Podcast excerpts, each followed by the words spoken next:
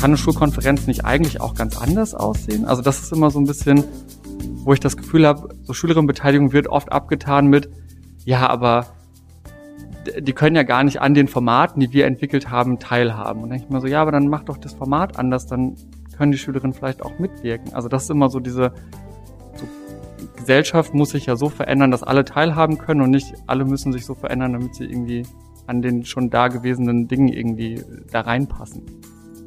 Das ist immer diese Differenz zwischen wir schreiben irgendwas im Schulgesetz und was passiert dann in den Schulen. Ähm, und wir können es natürlich alle auf die Schultern klopfen, wenn wir das im Schulgesetz äh, geschrieben haben, dann Haken hintermachen ähm, und dann passiert aber nichts. Und das ist genau der Unterschied. Wenn wir eben versuchen, Unterstützungsmaßnahmen zu haben und Schulentwicklung damit auch gezielt voranzubringen, dann wird es dazu führen, dass das, was im Schulgesetz steht, am Ende auch schulische Realität wird. Wenn wir diesen Prozess nicht machen, dann wird das auch keine schulische Realität werden und dann haben wir vielleicht auf dem Papier gewonnen, weil wir das irgendwie im Schulgesetz haben, haben am Ende aber eigentlich politisch nichts erreicht. Hallo und herzlich willkommen zurück zu Herr Fechner-Lied zum Gespräch. Mein Name ist Marco Fechner und in Episode 4 dieser Staffel mit Bildungspolitikerinnen und Bildungspolitikern aus dem Berliner Abgeordnetenhaus treffe ich Louis Krüger von Bündnis 90 Die Grünen. Er wurde 1996 in Berlin geboren, hat Deutsch und Philosophie auf Lehramt studiert und wurde 2021 in seinem Pankower Wahlkreis direkt ins Berliner Abgeordnetenhaus gewählt. Seitdem ist er schulpolitischer Sprecher seiner Fraktion. Schwerpunkte dieses Gesprächs waren seine Sicht auf den Start des neuen Schuljahres und den Personalmangel, aber wir sprachen auch umfangreich über innerschulische Demokratie, darüber, wie er die Qualität der Gremienarbeit beurteilt und ich befragte ihn zu den neuen Beteiligungsrechten von Grundschülerinnen und Grundschülern. Ich hatte Fragen zur Barrierefreiheit, zu seiner Sicht auf den Stand schulischer Inklusion, zu Schulbibliotheken und einigem anderen. Da er sich auf seiner Webseite als Zitat ostsozialisiert beschreibt, hat mich interessiert, was er darunter versteht und welche Reaktionen er als 1996 Geborener auf diese Selbstzuschreibung erfährt. Ich wünsche viel Spaß mit dieser letzten Episode dieser kleinen bildungspolitischen Staffel. In der nächsten Episode, ich nehme es jetzt schon mal vorweg, werde ich mich mit einer Schulleiterin treffen und in den weiteren Episoden den Blick auf Bildung, Kultur und Schule etwas weiten. Aber nun erstmal, Herr Fechner lädt zum Gespräch mit Louis Krüger. Hallo Herr Krüger, schön, dass Sie sich die Zeit genommen haben. Ja, hallo, sehr gern. Herr Krüger, ähm, Beschreiben Sie den Zuhörern dann doch mal bitte Ihren Wahlkreis, in dem wir hier sitzen. Und lassen Sie sich jetzt bitte nicht von dem Umstand beeindrucken, dass ich seit 20 Jahren hier wohne im Wahlkreis. ähm, ich finde den Wahlkreis total spannend, weil er so vielfältig ist, äh, wie Berlin ja auch vielfältig ist. Ähm, und der quasi unten mit den Ausläufern des Prenzlauer Bergs ähm, beginnt, der sich langsam hoch gentrifiziert in den, ähm, in den Wahlkreis. Dann hat man im Norden ja irgendwie eher diese, diese Pankower ähm, Prägung, ähm, alles relativ viel mit, mit Mietshäusern voll und dann kommt die Prenzlauer Promenade und zack, auf der anderen Seite ist Heinersdorf und man ist in einer ganz anderen Welt. Äh, viele Einfamilienhäuser, eher eine dörfliche Struktur. Und das finde ich total spannend, dass man ja einer relativ diversen Bevölkerungsschicht irgendwie gerecht werden muss äh, in diesem Wahlkreis, aber das schätze ich auch daran. Okay, wie, wie kriegen Sie das hin? Indem ich versuche tatsächlich auf die Leute zuzugehen und mir anzuhören, was sie, was sie beschäftigt ähm, und weniger quasi von mir selbst auszugehen. Ähm, das ist auch nicht immer einfach und das bedeutet wie immer in der Politik auch manchen Leuten gerecht zu werden und anderen auch nicht gerecht werden zu können. Im Prinzip muss man aber immer gucken, wie man konstruktive Lösungen finden ähm, kann. Und daran sind, glaube ich, eigentlich die meisten äh, interessiert. Ähm, und dann kann man ihnen vielleicht auch zeigen, dass auch ein Grüner ähm, in ihrem Interesse handeln kann, auch wenn sie es vielleicht vorher nicht gedacht hätten. Okay. Was sind denn so Ihre Anlaufpunkte? Also mir, äh, ich stelle immer wieder fest, wie gesagt, ich wohne schon ein paar Tage, dass dieser, dass dieser Kiez an sich wenig zentrale Anlaufpunkte hat. Total. Das war auch das also echt das Schwierige im Wahlkampf, ähm, weil es gibt so andere Wahlkreise, da weiß man, es gibt diesen einen Platz und diesen einen Park und da stellt man sich hin und dann hat man eigentlich alle abgegriffen. Und das ist hier im Wahlkreis tatsächlich nicht so. Ähm, ich habe mich deswegen viel äh, an die U-Bahn- und S-Bahnhöfe hier gestellt, weil klar war, das sind so Verkehrspunkte, wo, wo viele Leute ähm, langkommen. Aber das ist auch was, wo ich so ein bisschen gegenwirken will mit meinem Wahlkreisbüro, ähm, dass ich jetzt quasi als Anlaufpunkt äh, etablieren will. Äh, Im Sinne von, wenn ich nicht genau weiß, wo die, ich die anderen Leute finde, dann sage ich den anderen Leuten auf jeden Fall, wo sie mich finden ähm, und gucke, dass wir hier ja, Veranstaltungen machen, dass wir hier ähm, eine Anlaufstelle für die Leute schaffen. Und in Heinersdorf gibt es ja die Zukunftswerkstatt, ähm, die auf jeden Fall ein ja, Anlaufpunkt zivilgesellschaftlicher ist, ähm, der sich gut auskennt und diese Vernetzung zu den BürgerInnen äh, hin schafft. Aber in Pankow Süd ist das tatsächlich echt schwierig und da bin ich auch noch immer am gucken, in welchen Park stelle ich mich, an welche Haltestelle stelle ich mich äh, und wo finde ich dann eigentlich äh, am Ende die Leute. Im Wahlkampf habe ich dann noch viel Haustürwahlkampf gemacht und habe gedacht, okay, dann äh, besuche ich halt alle Leute einzeln, wenn es nicht den, den einen Ort gibt, wo ich sie alle finde. Okay, haben Sie, haben Sie hier feste Bürozeiten oder wie? Genau, die gibt's äh, schon immer Dienstag, Mittwochs und Freitags. Ähm, genau, findet man entweder mich äh, oder meine MitarbeiterInnen hier weil ich dann vielleicht im Abgeordnetenhaus oder woanders rumturne, eine Schule besuche oder so. Deswegen bin ich nicht immer hier. Aber man findet zu diesen Zeiten äh, immer jemanden, und wenn man gezielt mit mir sprechen will, kann man auch einen Termin vereinbaren und dann äh, findet man sicher was, wo wir uns treffen können. Okay, danke. Ähm, Sie haben auf Ihrer Webseite geschrieben, ähm, dass Sie ostsozialisiert sind. Was bedeutet das für Sie? Das ist eine gute Frage. Und das Lustige ist, dass mir das teilweise auch Leute ähm, absprechen und sagen, naja, du bist ja irgendwie äh, nach, der, nach der Wende geboren, du kannst ja gar nicht ähm, im Osten sozialisiert sein, was soll das denn bedeuten? Und ich stelle das tatsächlich über meine Familiengeschichte ähm, immer wieder fest. Meine äh, Familie kommt aus Brandenburg ähm, und meine, ja, meine, meine Oma benimmt sich einfach richtig ostig und ich kann gar nicht so richtig beschreiben, was das eigentlich bedeutet. Ähm, aber ich, ich fühle das auf jeden Fall so und ich kann das beschreiben und vor allen Dingen merke ich, dass ich mich damit identifiziere, wenn nämlich Stereotype oder Klischees über den Osten rausgeholt werden, dann fühle ich mich direkt angegriffen. Also wenn gesagt wird, irgendwie alle alle Leute im Osten, das, die wählen ja alle die AfD und die sind alle rechts, dann habe ich direkt so einen Abwehrimpuls, der mir irgendwie sagt, okay, irgendwas, irgendwie fühle ich mich anscheinend damit verbunden und irgendwie hat das was, ähm, hat das auch was mit mir zu tun. Und das merke ich auch insbesondere mit ähm, im Kontakt dann mit Leuten, die entweder selbst äh, sozialisiert sind ähm, oder Familie haben, ähm, die quasi im Westen ähm, gelebt hat oder jetzt lebt, ähm, dass man so an manchen Punkten dann einfach merkt, es ist irgendwie ein anderer Blick. Allein schon die Frage, hat man sich überhaupt mit der Teilung Deutschlands in der Art beschäftigt? Dann merke ich, für mich und meine Familie war das ein großes Thema und es gibt aber Freunde und Bekannte, die westsozialisiert sind, die das eigentlich nie mitbekommen haben, maximal über Verwandte, die man im Osten hatte. Aber wenn man das nicht hatte, dann konnte man eigentlich relativ gut, sage ich mal, leben, ohne sich damit zu beschäftigen. Mhm. Äh, fand ich interessant, was Sie jetzt gerade sagten, weil ich habe ich hab mir in der Vorbereitung, als ich diesen, auf diesen Punkt gestoßen bin, habe ich mir gedacht, dass Sie wahrscheinlich genau das nämlich auch sagen. Ähm, nämlich dieses, na, was hast du denn damit noch zu tun? Als in diesem Fall 1996 geborener. Das Lustige ist nämlich, ich, ich höre den Satz auch immer wieder. Ähm, als 1984 geborener, mhm. habe zwar insofern noch einen Teil DDR mitbekommen, aber mir geht's tatsächlich sehr ähnlich, weil ich einfach für mich irgendwann mal re also re rekapituliert habe, dass ich eigentlich bis zum Beginn meiner Berufsausbildung ausschließlich einen, einen, einen ostdeutschen bekannten mhm. Personen Verwandtenkreis hatte. Also da gab es einfach keinen, keine Berührungspunkte, weil wo sollten die herkommen? Meine Familie kam aus dem Osten, meine Schule ist im Osten gewesen, demzufolge meine Freunde auch alle. Ähm, ja, und das, nehmt das auch wahr, das macht was mit dem Blick auf auf die Gesellschaft und ähm, auf die Welt. Und ja, diesen, diesen Abwehrreflex, nee, wir sind nicht alles Nazis, den kenne ich auch tatsächlich. Und das Spannende ist also tatsächlich, wie ich mich mit dem Osten beschäftige, ist gar nicht mit der DDR, sondern vor allen Dingen mit der Zeit danach. Also mhm was ist nach der Wende eigentlich mit dem Osten passiert und wie steht er heute da ähm, gesamtgesellschaftlich? Das finde ich, also ist das, was mich persönlich mehr betrifft, weil ich, wie gesagt, die DDR auch gar nicht miterlebt habe und deswegen auch gar nicht darüber reden ähm, ähm, oder urteilen würde, sondern eben das, was, was danach passiert ist und wo ich merke, das hat noch heute irgendwie Auswirkungen und das beschäftigt mich und andere äh, immer noch sehr. Mhm. Was, was ist da am dominierendsten aus Ihrer Sicht? Ähm, ich glaube tatsächlich, dass das eine Frage von, ja, auch von, Prestige ist vielleicht das falsche Wort, aber irgendwie von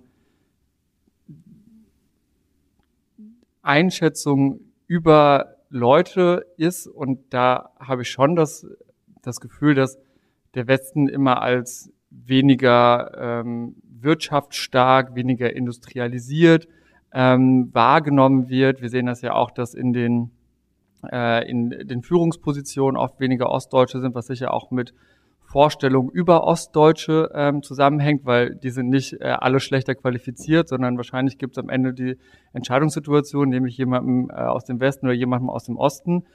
Und dann habe ich wahrscheinlich das Bild, der aus dem Westen ist irgendwie geeigneter, ähm, auch wenn das vielleicht rein von den Qualifikationen gar nicht ist. Das heißt, ich glaube, es hat eben was, ähm, was, was mit dem Blick darauf zu tun und auch die Frage der, sag ich mal, Vergangenheits- Bewältigung. Also die Fragestellung immer wieder, haben die, die Ostdeutschen in Anführungsstrichen, haben die eigentlich ihre DDR-Vergangenheit ähm, überwunden? Wer hatte irgendwie noch Verbindung ähm, zu seiner SED-Vergangenheit oder was auch immer? Also da sind irgendwie ganz, ganz viel Ungesagtes ähm, im Raum, wo ich das Gefühl habe, das spielt durchaus schon noch eine Rolle.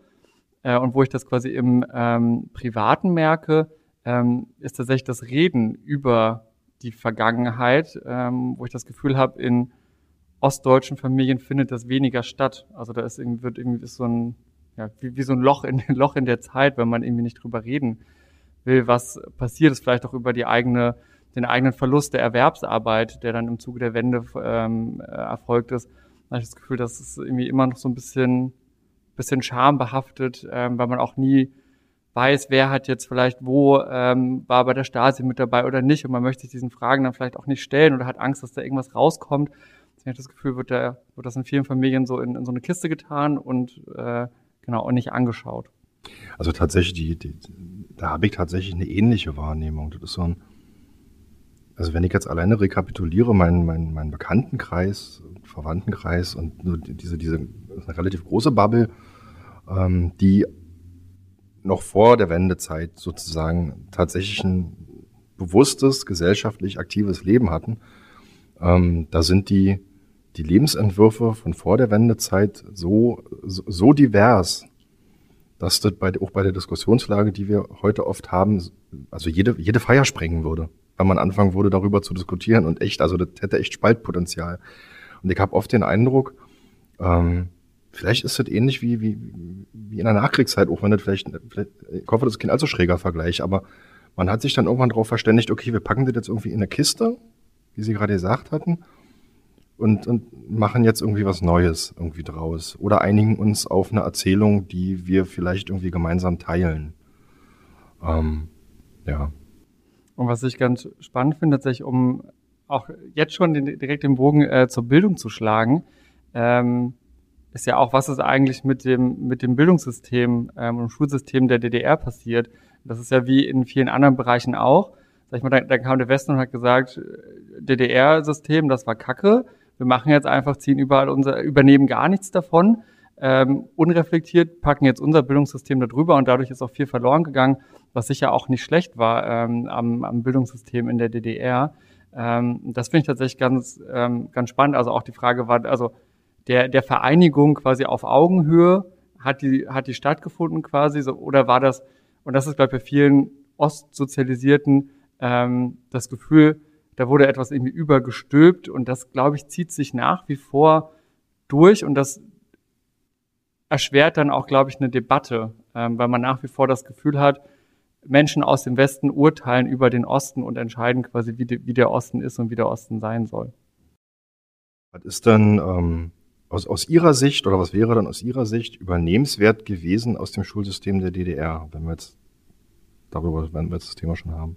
Ähm, tatsächlich ganz spannend ähm, ist ja jetzt ja diese, diese Entwicklung zum Ganztag hin, der, in der DDR ähm, schon viel weiter war als, äh, als, als im Westen damals. Das sehen wir auch heute zum Beispiel in, äh, in Berlin, als die Einführung des kostenlosen Schulmittagessens kam an den Grundschulen und ganz, ganz viele Schulen im Osten der Stadt super vorbereitet waren und viele Schulen im Westen der Stadt nicht, weil es da tatsächlich oft keine Küchen, keine Mensen gab, weil es normal war, dass ich quasi als Kind mittags nach Hause bin oder nachmittags mir jemand zu Hause Essen gekocht hat, während das in, in den Ostschulen ähm, normal war, dass meine beide Elternteile gearbeitet haben und ich deswegen in der Schule gegessen habe und die Schulen deswegen viel besser darauf vorbereitet haben. Also die ganze Frage von, von, von Ganztag ähm, und von Betreuung ähm, war in der DDR, würde ich behaupten, fortschrittlicher ähm, geregelt ähm, als im Westen. Ähm, und ein ganz an, äh, anderes Beispiel, was ich aber auch ähm, spannend finde, ist die Frage des, ähm, des produktiven Arbeitens, also des Verbindens von schulischem Lernen mit einem, mit einem produktiven Lernen außerhalb der Schule. Auch hier gab es in der DDR spannende Ansätze, die so nicht weiterverfolgt wurden, die jetzt aber auch wieder äh, wiederkommen. Äh, wobei ich da tatsächlich, also ich würde ganz gerne versuchen, nochmal so ein bisschen zu differenzieren, weil diese Thema Betreuung, also da haben Sie natürlich recht, da war die DDR ein, ein Stück weit besser ausgestattet oder vorbereitet darauf. Und auch ostdeutsche Schulen, Sie hatten gerade das Beispiel Mensen gebracht, aber das hatte natürlich auch damit zu tun, dass die DDR einfach ähm, von, von sich aus sehr stark in die Familien eingegriffen hat. Also das war ja kein, kein freiwilliges Angebot, sondern das war ja ein bewusstes Entscheiden, wir greifen jetzt in die Entscheid also in die Familien ein ähm, bis hin zu, wir übernehmen die Erziehung der Kinder. Also ähm, insofern sehe ich, sehe ich das tatsächlich ein bisschen, also zumindest in der, in, in der Motivlage ein bisschen kritischer. Gleichwohl sie natürlich recht haben, dass dadurch die Schulen besser ausgebaut waren. Würde ich, würde ich tatsächlich auch gar nicht ähm, widersprechen und ich wollte auch nicht sagen, man sollte es unreflektiert übernehmen, aber zu schauen, was davon hatte vielleicht einen guten, also oder eine falsche Motivlage, aber wäre übernehmenswert gewesen unter anderen Vorzeichen da finde ich halt schade, dass ich das Gefühl habe, da hat keine Diskussion stattgefunden. Ähm, und das hätte, glaube ich, ja, ähm, hätte dazu geführt, dass wir vielleicht heute schon weiter wären. Ähm, als okay. Ähm, was, was, was, was hat Sie politisiert? Also gab es so einen Punkt, wo Sie gesagt haben, also gut, das entscheidet man ja nicht bewusst, jetzt lasse ich mich politisieren, aber gab es so einen Punkt, wo Sie gemerkt haben, da, da zieht mich Politik an und ähm, da beschäftigt mich ein Thema gerade das erste Mal über alle Maßen? Mhm. Ähm, außergewöhnlich stark. Das hat bei mir tatsächlich relativ lang gedauert. Ähm, also mit Parteipolitik konnte ich sowieso ganz lange gar nichts anfangen. Ich weiß noch genau, wie ich das in der Schule hatte. Ähm, ich glaube auch im Zuge von, von der Bundestagswahl oder so. Und da war auf jeden Fall SPD, CDU, FDP, das war Buchstabensalat und also auf keinen Fall mehr. Ähm, ich habe das dann auch alles direkt wieder vergessen mm, und bin dann tatsächlich über zivilgesellschaftliches Engagement äh, am Ende dazu gekommen. Ich habe äh, genau äh, kreativ mich mich ausgelebt, habe kreatives Schreiben in meiner Jugend viel ähm, gemacht und bin darüber auf quasi gesellschaftliche Missstände oder Verhältnisse mhm. aufmerksam ähm, geworden, die ich dann quasi auch schreibend ähm, äh, verarbeitet habe und habe dann auch da angefangen, ähm, genau, mich dann stärker einzubringen. Habe auch teilweise ähm, bei so Umweltsachen mitgemacht, ähm, wobei das jetzt nie mein, mein Hauptthema ähm, war und habe aber irgendwann gemerkt, also richtig, ähm, das, das reicht mir nicht, ich muss irgendwie auch quasi in den, in den Politikbetrieb ähm, gehen, um da was äh, zu verändern. Und dann lag es für mich auch nah, tatsächlich mich mit Bildungsthemen zu beschäftigen, weil die dann auch durch mein Studium immer relevanter wurden für mich. Und dann am Ende, ganz platt gesagt, war für mich klar, ich werde irgendwann in einer Schule arbeiten. Möchte ich in Schulen arbeiten, so wie sie gerade sind? Hm? Nee, ich glaube, ich möchte daran was verändern. Und das war der Punkt, wo ich dann gesagt habe, okay, jetzt möchte ich mich da auch wirklich für einsetzen. Okay. Jetzt, jetzt, jetzt haben Sie dafür fünf Jahre Zeit. Also jetzt noch vier Jahre. Sie sagen, Sie wollen jetzt was ins System reingeben, was noch nicht drin ist was, was ist das? Also was sind sozusagen Ihre Ziele für diese Periode, Prioritäten? Mhm. Da hätte ich wahrscheinlich vor zwei Jahren noch was anderes gesagt als jetzt. Ähm, also die Realpolitik haut dann natürlich ähm, immer rein. Und ich glaube, das hat tatsächlich zwei, zwei Ebenen. Einerseits sind es natürlich diese klassischen Infrastrukturthemen, die uns ja auch viel beschäftigen, Lehrkräftemangel, marode Schulgebäude, Digitalisierung und so weiter. Und dann hat es aber natürlich auch eine, sag ich mal, inhaltliche Dimension. Also wie soll Schule der Zukunft eigentlich äh, aussehen? Und was mich schon immer gestört hat, dass die beiden voneinander getrennt gedacht wurden. Also wurde mal gesagt, na ja, du mit deinen ideologischen Schuldebatten hier, wir müssen jetzt erstmal genug Lehrkräfte besorgen und erstmal die Schulen sanieren, dann können wir uns damit beschäftigen, wie irgendwie pädagogisch qualitativ Sachen verändert werden können. Und dann dachte ich immer, okay, wenn wir das machen, dann kommen wir auf jeden Fall nie zu dem Punkt, weil es wird immer irgendwas an der Infrastruktur geben. Wir müssen das zusammendenken. Wir müssen, während wir an der Infrastruktur bauen, schon mitdenken, wie Schule irgendwann später aussehen wird. Sonst haben wir irgendwann eine Infrastruktur gebaut, die gar nicht mehr zu dem passt, wie wir Schule eigentlich verändern wollen. Das heißt, das muss immer Hand in Hand gehen. Und ich glaube, das kann durchaus auch eine Chance sein, sich neuen Herausforderungen stellen zu müssen, weil quasi die Rahmenbedingungen es nötig machen, neu zu denken. Das ist nicht immer ein schöner Prozess, aber wenn man ihn nicht verhindern kann, dann würde ich ja äh, dafür appellieren, wenigstens die Chance zu nutzen, direkt mal weiterzudenken und zu gucken, was kann man daraus machen und wie kann man damit das System eigentlich voranbringen. Und was, was ist das Neue an der neu gedachten Schule? Das, ich glaube, dass sie auf eine Zukunft vorbereitet, die wir noch nicht kennen. Und das ist natürlich total schwierig. Ne? Wie kann man irgendwas gestalten für irgendwas, was man nicht kennt? Und genau das aber ist, ähm, ist die Herausforderung. Und Schulen sind ja gerade immer noch sehr so gestaltet, dass sie eigentlich auf eine Gesellschaft vorbereiten, die schon seit 50, 60, 70 Jahren gar nicht mehr gibt. Ähm, wo man irgendwie nach der Schule in die Fabrik geht und da sein Leben lang irgendwie arbeitet. So funktioniert ja Arbeitsleben heute ähm, überhaupt gar nicht mehr ähm, mit den vielen Wechseln, die ja stattfinden, mit den multiplen Krisen, die wir zurzeit haben, die immer mehr werden. Das heißt, wir müssen uns eigentlich, müssen eigentlich in der Schule lernen, uns auf etwas vorzubereiten, was wir noch nicht kennen. Mit Krisen umgehen, mit Problemen umgehen, Lösungen finden.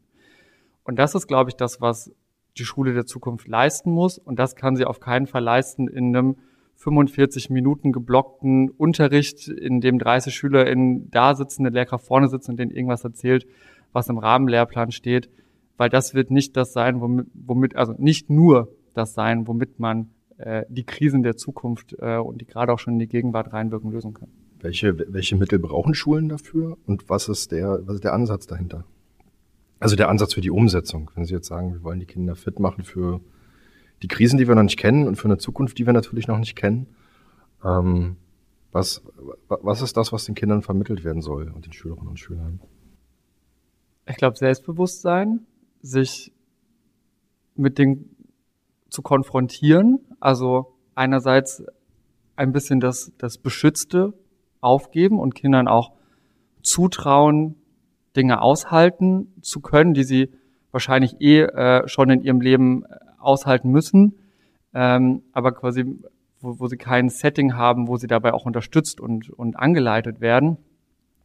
Und wir erleben das ja bei den ähm, ne, Fridays for Future, die sich mit der Klimakrise ähm, beschäftigen, weil sie sagen, hey, es gibt hier irgendwie diese Problematik und das bringt nichts, wenn uns alle erzählen, das ist schon alles super, sondern das gibt es und wir beschäftigen uns ernsthaft damit, wie wir damit umgehen.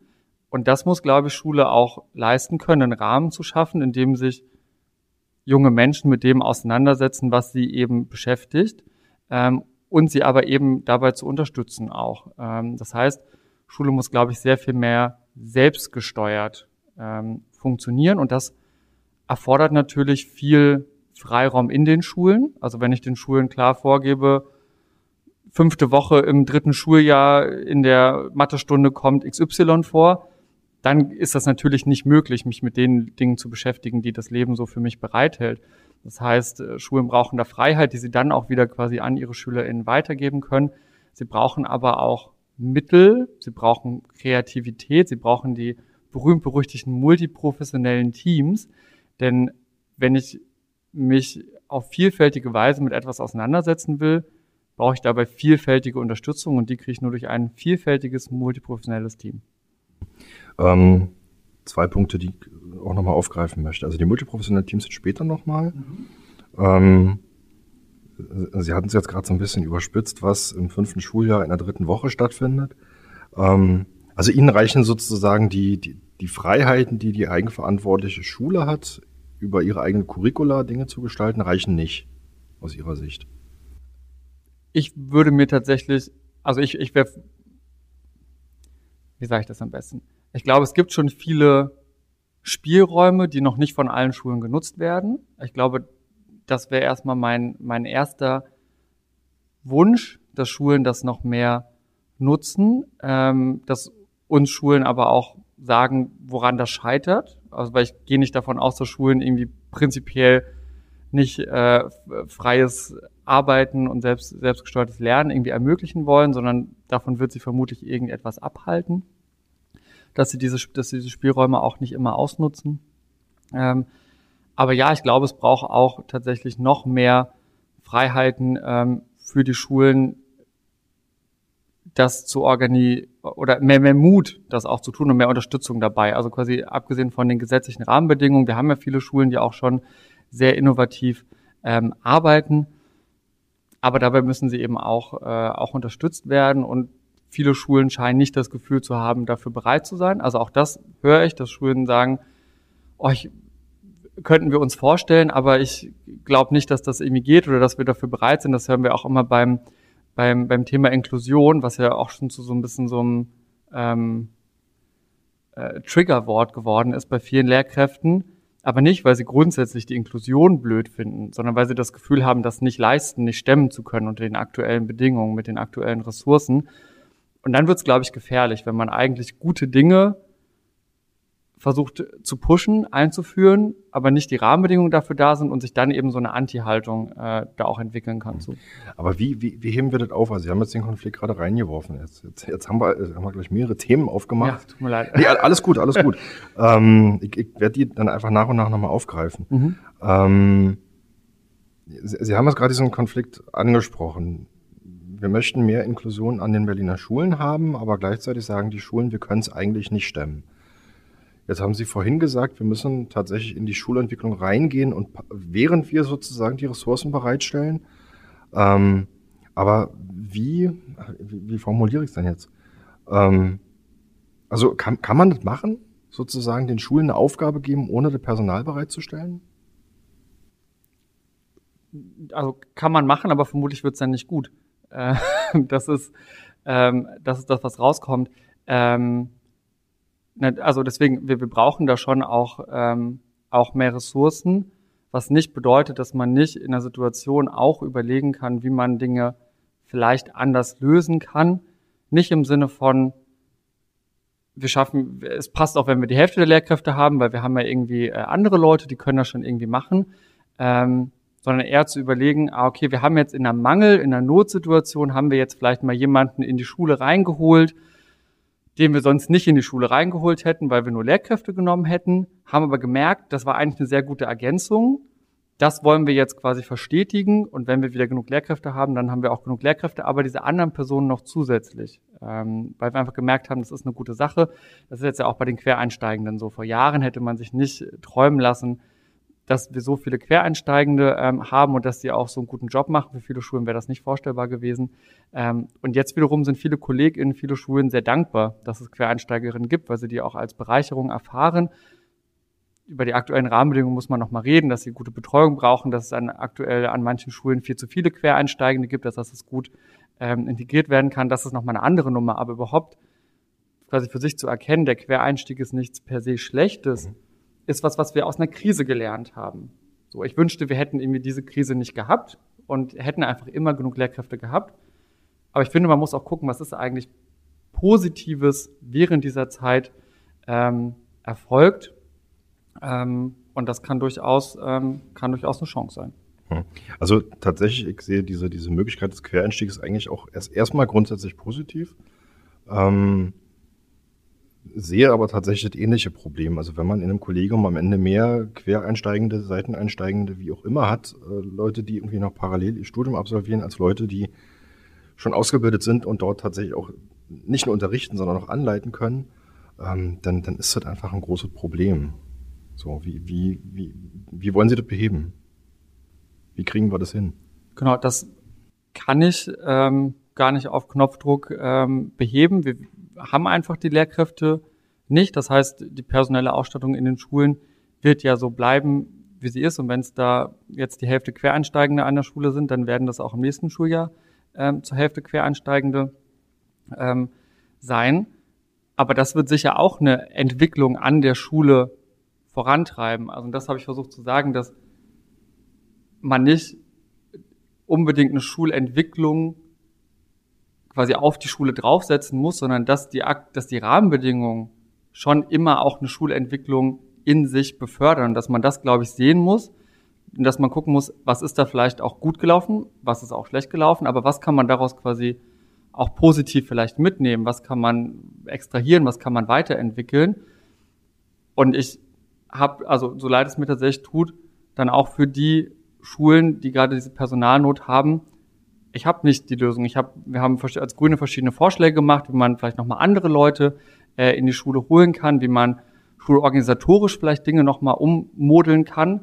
Aber das sind jetzt eben diese Vorschläge, die kommen müssen, weil ich kann mich natürlich hinstellen und sagen, ich will jetzt aber mehr Lehrkräfte haben. Aber wenn die nicht kommen, dann kann ich das noch drei Jahre sagen und dann ist auch niemandem geholfen. Wobei wir ja auch die Situation gleichzeitig haben, dass wir zwischen den Bezirken einen sehr großen, also sehr große Differenzen zum Teil haben, auch teilweise zwischen den Schulen sehr, sehr große Differenzen. Wir haben Schulen, die einen sehr hohen Anteil an Quer- und Seiteneinsteigenden haben und wir haben Schulen, die einen, ich sage es mal, vergleichbar sehr moderaten Anteil haben. Ähm, oft sind es dann wiederum tatsächlich zusätzlich diejenigen Schulen, zum Beispiel in schwieriger Lage, die halt diesen hohen Anteil an Quereinsteigenden haben. Sehen Sie da gar keine Möglichkeiten? Naja, die einzige Möglichkeit, also natürlich hat das was mit Attraktivität zu tun, warum manche Lehrkräfte da sind und andere woanders.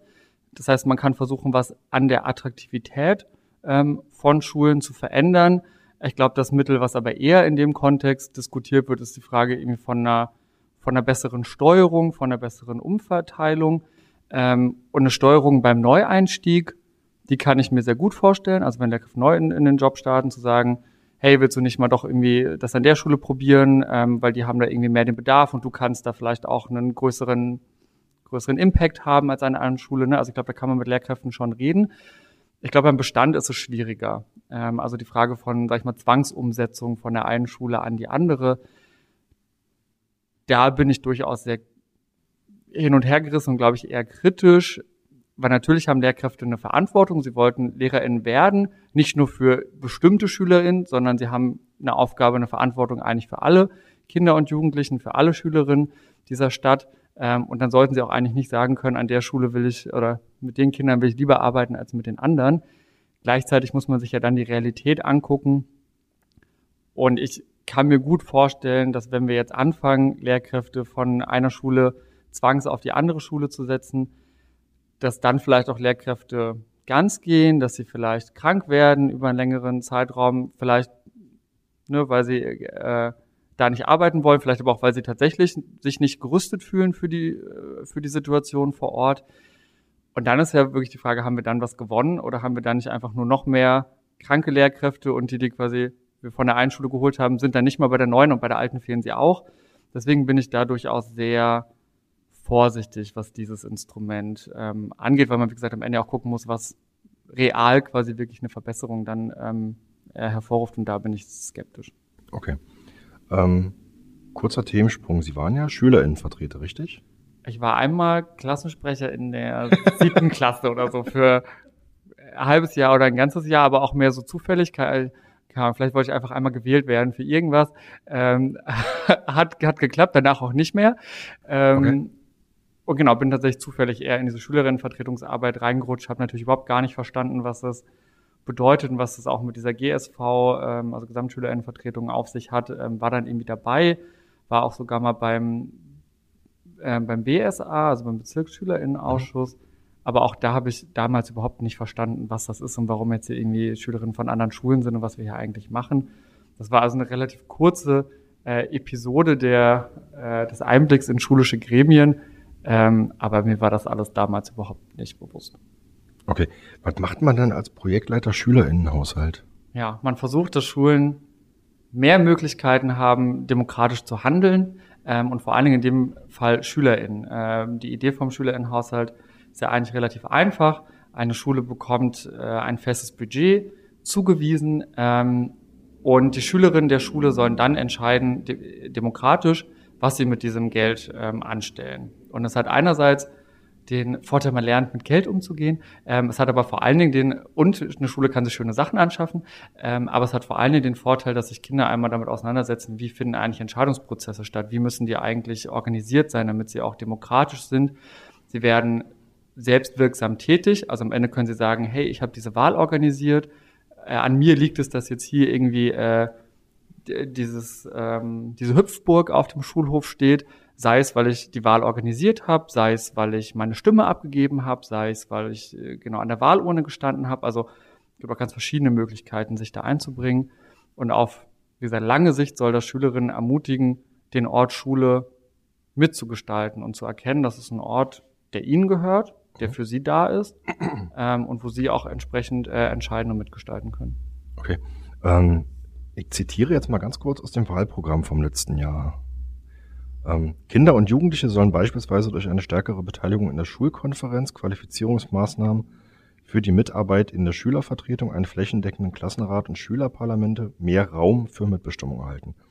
Wir wollen Formate entwickeln, damit dies bereits ab der ersten Klasse gelingen kann. Projekte wie Schülerhaushalte und Lernen durch Engagement tragen ebenso zur Demokratieförderung bei und sollen daher gefördert werden. Die Schulen sollen bei all diesen Maßnahmen angemessen unterstützt und begleitet werden. Ähm, jetzt haben wir, also interpretiere ich jetzt einfach mal so, als eine der, der gesetzgeberischen Initiativen aus diesem Passus jetzt die Beteiligung der Grundschülerinnen und Grundschüler in der Schulkonferenz. Ähm, Sie schreiben jetzt hier unten, die Schulen sollen bei all diesen Maßnahmen angemessen unterstützt und begleitet werden. Wie sieht diese Unterstützung und Begleitung aus? Das ist das, was, woran ich jetzt tatsächlich gerade arbeite, ähm, was ich mir jetzt auch für die nächsten Wochen und Monate vorgenommen habe, weil das ist immer diese Differenz zwischen wir schreiben irgendwas in Schulgesetz und was passiert dann in den Schulen. Ähm, und wir können es natürlich alle auf die Schultern klopfen, wenn wir das in Schulgesetz äh, geschrieben haben, dann Haken hintermachen. Ähm, und dann passiert aber nichts. Und das ist genau der Unterschied. Wenn wir eben versuchen, Unterstützungsmaßnahmen zu haben und Schulentwicklung damit auch gezielt voranzubringen, dann wird es dazu führen, dass das, was im Schulgesetz steht, am Ende auch schulische Realität wird. Wenn wir diesen Prozess nicht machen, dann wird das auch keine schulische Realität werden und dann haben wir vielleicht auf dem Papier gewonnen, weil wir das irgendwie im Schulgesetz haben, haben am Ende aber eigentlich politisch nichts erreicht. Ähm, deswegen haben wir auch schon ein ureigenes Interesse daran was zu machen. Ähm, und was jetzt tatsächlich, genau, deswegen auch mein, mein Ziel für die nächsten Wochen ist. Und was das bei Schülerinnen bedeutet, ist natürlich, also bei GrundschülerInnen, ist einerseits natürlich ihnen Personen zur Begleitung zur Verfügung zu stellen, die ihnen bei diesen Prozessen äh, zur Seite stehen, die ihnen vielleicht auch erklären, wie bestimmte Abläufe funktionieren, sie auch inhaltlich ähm, genau vielleicht ja beraten oder ihnen da Wissen zur Verfügung stellen. Und andererseits ist es aber auch eine, eine, eine Schulentwicklungsaufgabe, die jede Schule selbst hat, sich zu überlegen, wie funktioniert eigentlich unsere Schulkonferenz? Ist das so aufgebaut, dass wirklich alle da gut daran teilhaben können? Oder ist es so aufgebaut, dass es vor allen Dingen für Erwachsene ist? Weil die verstehen, wie solche Gremien funktionieren, die an solche Sitzungen gewöhnt sind, die damit umgehen können. Kann eine Schulkonferenz nicht eigentlich auch ganz anders aussehen? Also das ist immer so ein bisschen, wo ich das Gefühl habe, so Schülerinnenbeteiligung wird oft abgetan mit, ja, aber die können ja gar nicht an den Formaten, die wir entwickelt haben, teilhaben. Und dann denke ich mir so, ja, aber dann mach doch das Format anders, dann können die Schülerinnen vielleicht auch mitwirken. Also das ist immer so diese, so Gesellschaft muss sich ja so verändern, dass alle teilhaben können und nicht alle müssen sich so verändern, damit sie irgendwie an den schon da gewesenen Dingen irgendwie da reinpassen. Mhm. Also die, die Frage kommt daher, ich nehme jetzt einfach auch wahr, ähm, dass wir, dass, dass wir Schulen haben, die, die mit dieser Gesetzänderung wissen, wie sie umzugehen haben, die auch eine Idee haben davon, wie kommen wir jetzt dahin zu diesem Ergebnis. Ähm, und dass wir auf der anderen Seite aber auch Schulen haben, die sich, ich sag jetzt mal vorsichtig, auch in der Vergangenheit schon schwer getan haben mit Beteiligungsprozessen. Ähm, und denen würde es sicherlich noch schwerer fallen, sage ich jetzt einfach mal, die Schülerinnen und Schüler zu integrieren. Ähm, woraus sich dann auch wieder so, schon wieder so ein bisschen meine nächste Frage ergibt. Sie haben es jetzt gerade schon angesprochen da sollen Personen zur Seite gestellt werden. Die Frage ist, wer sind diese Personen? Weil, also die eine Frage ist, ähm, wie können GrundschülerInnen dazu befähigt werden, haushalterische und Fragen des Curriculums zu beantworten? Das sind ja doch sehr komplexe Fragestellungen. Wie kann man das so weit runterbrechen? Ähm, und wie kann man oder wie kann es gelingen, dass SchülerInnen zu unabhängigen Urteilen kommen und nicht, weil Klassenlehrerin XY gesagt hat, die Idee ist vernünftig, deswegen hängen wir jetzt irgendwie alle die Hand in der Schulkonferenz, ähm, sondern zu einem eigenen Urteil kommen. Also wer, wer, wer ist diese Person? Ist das eine, eine schulinterne Person oder eine schulexterne? Ähm, das kann, glaube ich, sehr unterschiedlich sein zu der, zu der Frage der Komplexität. Ich meine, in der Schule sind vor allen Dingen PädagogInnen und deren Aufgabe ist es ja, oder deren Profession ist es ja auch, äh, komplexe Dinge runterzubrechen, dass äh, alle sie verstehen können, gerade auch in der, gerade auch in der Grundschule. Ähm, ich glaube, das kann sehr unterschiedlich ausfallen. Ähm, in einigen Schulen werden das sicher Lehrkräfte sein, die das entsprechend ähm, erfüllen, ähm, erfüllen wollen, erfüllen können. Ich kann mir auch vorstellen, dass an anderen Schulen vielleicht ältere SchülerInnen sind, also zum Beispiel ähm, wenn es irgendwie einen, eine weiterführende Schule gibt, die da in, in der Nähe ist, und da gibt es vielleicht eine Art von Patenschaft, ähm, vielleicht auch organisiert über den, den Bezirksschülerinnenausschuss. Ähm, also auch sowas halte ich für vorstellbar. Oder SozialpädagogInnen, die ja nochmal in einem anderen, auch Machtverhältnis gegenüber den SchülerInnen stehen, ähm, denen sowieso schon alle Aufgaben gegeben werden, ich weiß, äh, die darüber auch, ähm, die darüber auch ächzen, aber auch da gibt's äh, viele, die das sehr, sehr gerne, ähm, die das sehr, sehr gerne ähm, machen. Ich glaube, da, da wird es am Ende schulindividuelle ähm, Lösungen geben. Ähm, es kann vielleicht auch eine externe, ähm, externe Begleitung sein durch so Träger wie ähm, ähm, Mehr als Lernen oder das SV Bildungswerk oder so, ähm, deren Aufgabe es ja genau ist, Schülerinnenvertretung ähm, zu begleiten.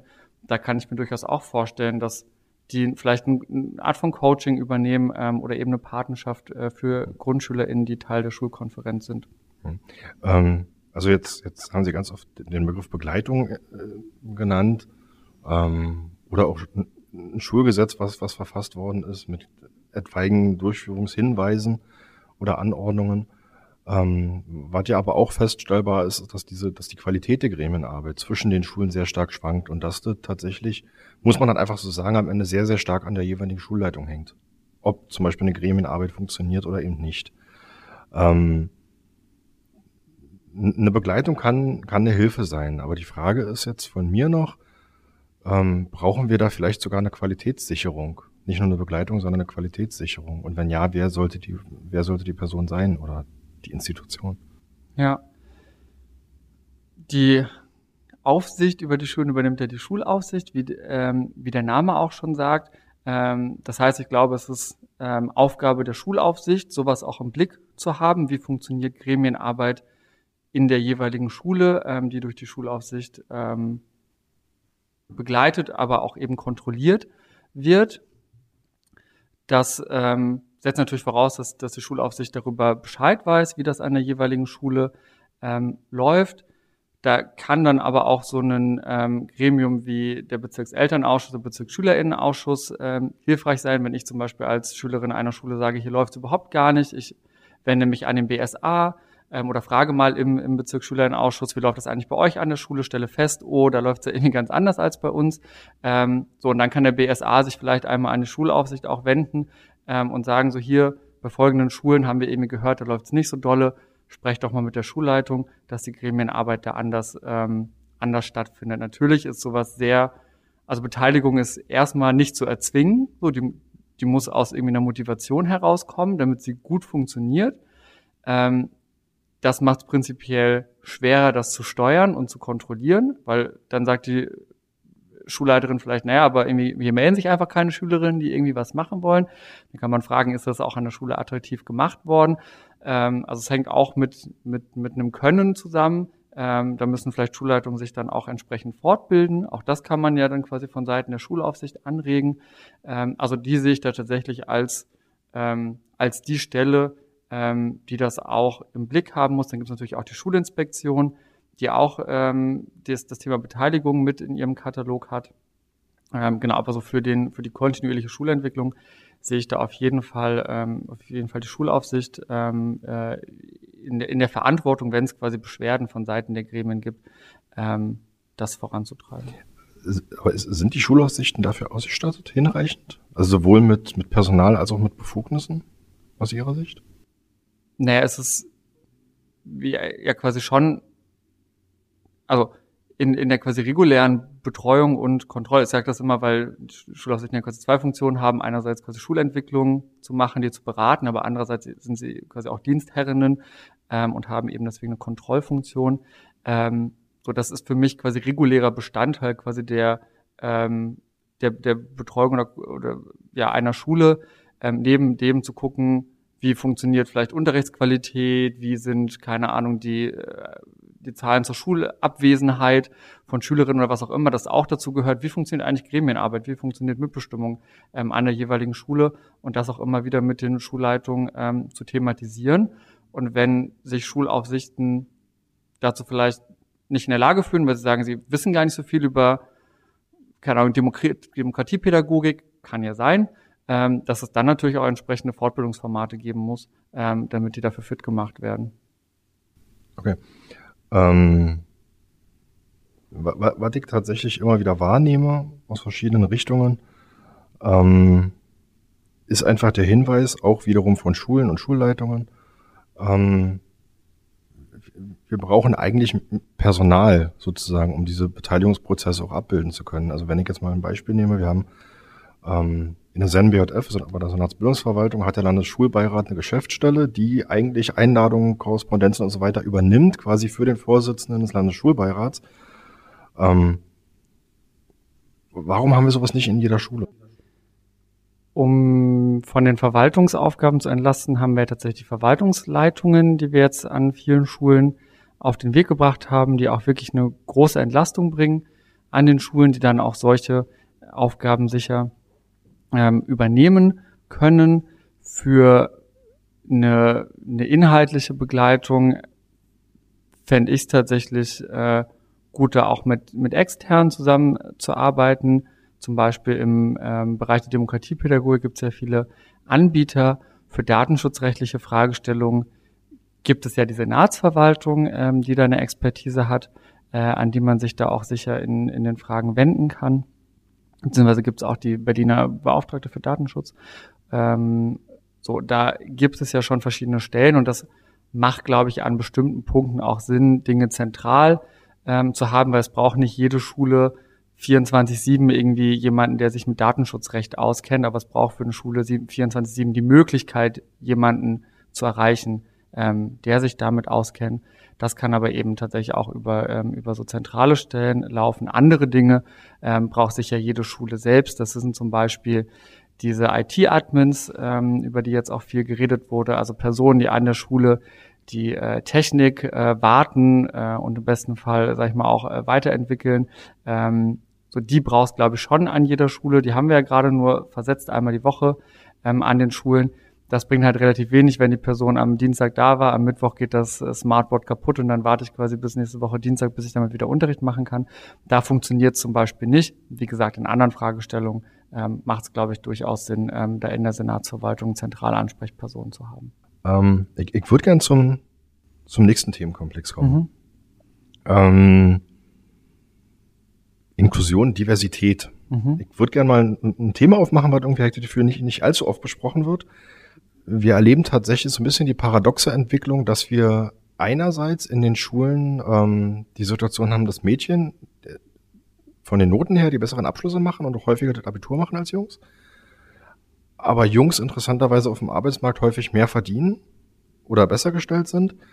Ähm, zu dem zweiten Aspekt werde ich mir, denke ich, nochmal jemanden einladen in diesen Podcast zu einer späteren Episode. Mich würde mal Ihre Analyse interessieren, warum das so ist, dass Jungen in diesem Bildungssystem halt eher schlechter abschneiden. Das ist natürlich nur anekdotisch, was ich da erzähle. Da gibt es bestimmt ganz tolle Forschung zu, ähm, die ich gerade aber nicht parat habe, die das sicher ganz äh, genau untersucht hat, warum ähm, das so ist. Ich kann, kann mir durchaus vorstellen, dass das mit ähm, Geschlechterstereotypen auch zu tun hat, weil so rein vom, genau, es ist ja nicht so, dass irgendwie alle Jungs sind so und alle Mädchen sind so, ähm, aber ich kann natürlich die Zuschreibung haben, alle Jungs sind so und alle Mädchen sind so und die funktioniert dann quasi schon geschlechtsspezifisch. Deswegen würde ich davon ausgehen, dass das vor allen Dingen ähm, quasi mit Zuschreibungen zu tun hat, wie keine Ahnung, Mädchen sind fleißiger oder Jungs sind unruhiger oder irgendwie so oder kloppen sich mehr oder irgendwie sowas, dass das vielleicht damit ähm, am Ende zu tun hat. Und da gibt's ja auch Untersuchungen dazu, wie ja zum Beispiel der Name äh, auf einem Aufsatz auch dazu führt, dass er unterschiedlich bewertet wird, je nachdem, ähm, genau, ob das irgendwie ein Name ist, der sich in Anführungsstrichen Deutsch anhört ähm, oder ob man da irgendwie einen Migrationshintergrund hinter einem Namen vermutet. Vielleicht sind das solche Dinge, die da ähm, eine Rolle spielen. Ähm, das ist eigentlich das, das wie ich es mir nur ähm, erklären kann, wie es dazu zu so einen Unterschieden kommt. Mhm. Was, was auch feststellbar war, die, die durchschnittliche Abiturnote hat sich in Berlin in diesem Jahr diesmal auf 2,2 verbessert. Ähm, das war ein leichter, eine leichte Verbesserung zum letzten Jahr. Ähm, über vier Prozent der SchülerInnen verließen die, die Schule mit 1,0 oder 1,1. Ähm, bei der Zahl der SchulabbrecherInnen liegt Berlin aber konstant seit Jahren eigentlich auf einem der letzten Plätze mit über 10 Prozent. Wie interpretieren Sie diese unterschiedliche Entwicklung? Also das sind ja sehr gegenläufige Entwicklungen. Einmal beim Abitur nach oben und einmal bei den SchulabbrecherInnen stagniert.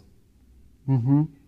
Ähm, also erstmal zeigt das, glaube ich, dass warum Noten so schlecht sind, weil ich glaube nicht, dass äh, einfach alle Kinder immer schlauer werden, ähm, sondern dass sich einfach an der Notengebung Dinge verändern. So, deswegen äh, sind, glaube ich, Noten ungeeignet, ähm, genau, Können, Wissen, Talente ähm, darzustellen. So, das ist vielleicht so dieser eine ähm, Bereich. Und die andere Frage ist ja aber tatsächlich, warum ist das bei den, ähm, warum kommen wir bei den, bei den SchulabbrecherInnen ähm, so wenig voran? Äh, und das ist tatsächlich ziemlich dramatisch und da bringt es ehrlicherweise auch nichts, wenn wir noch mehr Kinder haben, die einen Einserschnitt haben, wenn wir am Ende die Gruppe, die wir verlieren, konstant ähm, so groß ist.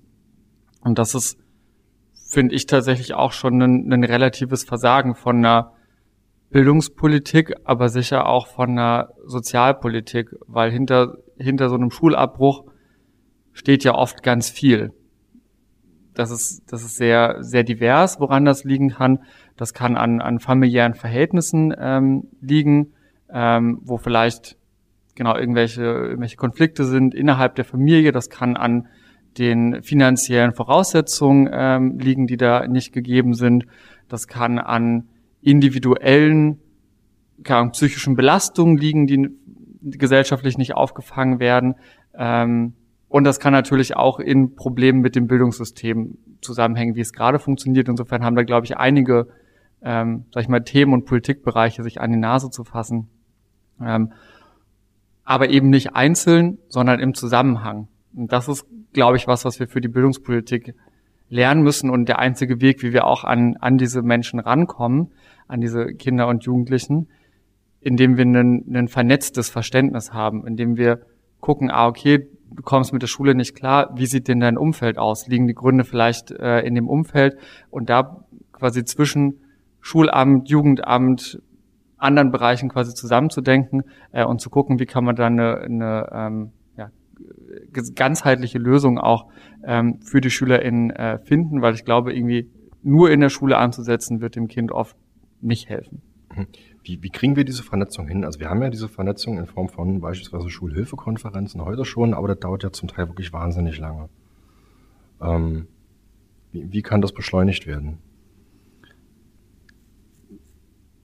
Ich glaube, Schule darf sich nicht als ja, Vorgespräch als hermetisch abgeriegelter Raum ähm, begreifen, ähm, sondern muss eben Kinder und Jugendliche als auch Kinder und Jugendliche begreifen und eben nicht nur nicht nur als Schülerin, also eben nicht als Menschen, die sich nur in der Schule ähm, aufhalten. Ich auch glaube, auch hier bringt wieder das das Konzept der multipersonellen Teams ähm, viel voran, weil ich dann viel direkter einen Zugang habe zu Leuten, die sich damit auskennen, als wenn ich erst über zehn Verwaltungsschritte am Ende mal mhm.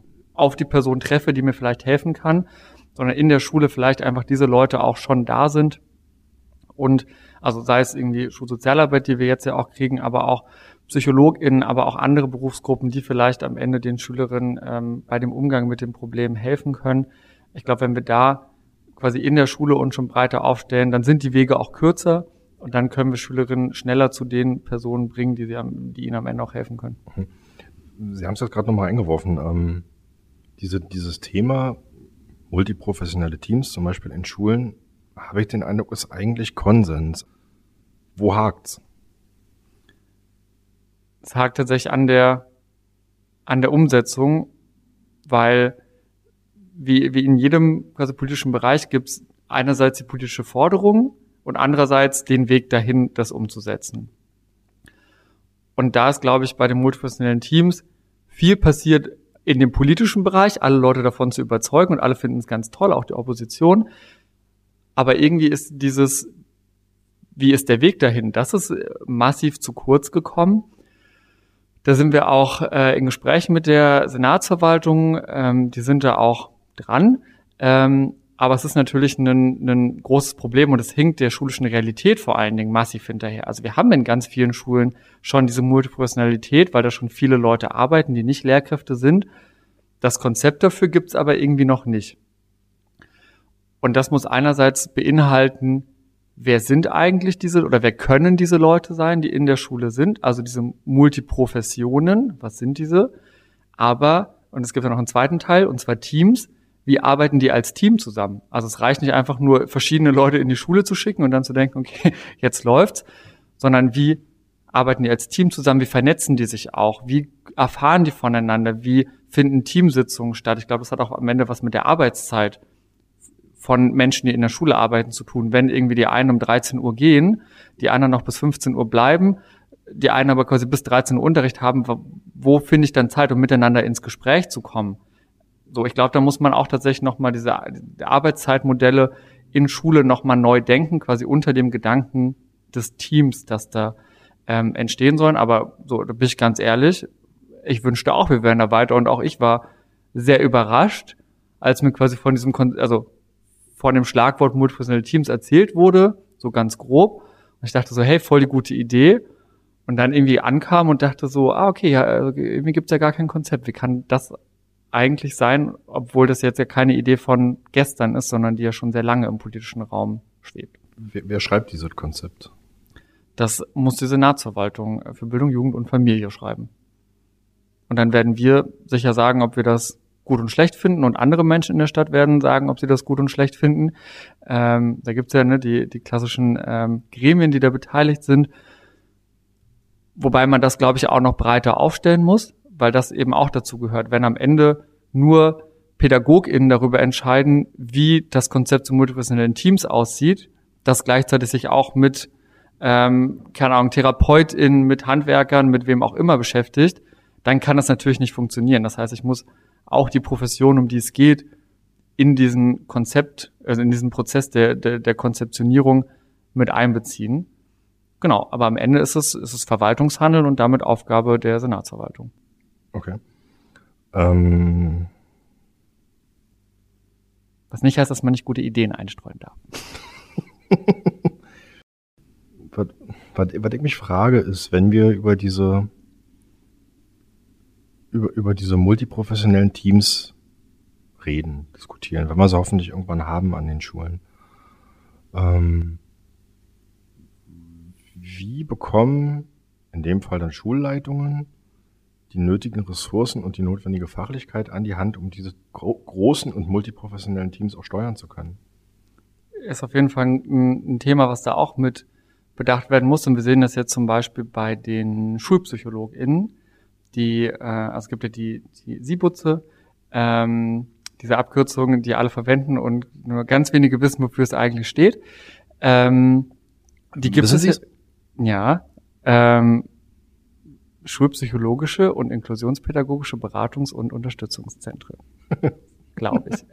Sehr gut. äh, puh, ich gerade kurz, kurz Panik gehabt. ähm, aber läuft noch. Ähm, nee, da gibt's ja tatsächlich schon ähm, die Schulpsychologie und dann gibt's ja aber auch an einzelnen Schulen SchulpsychologInnen.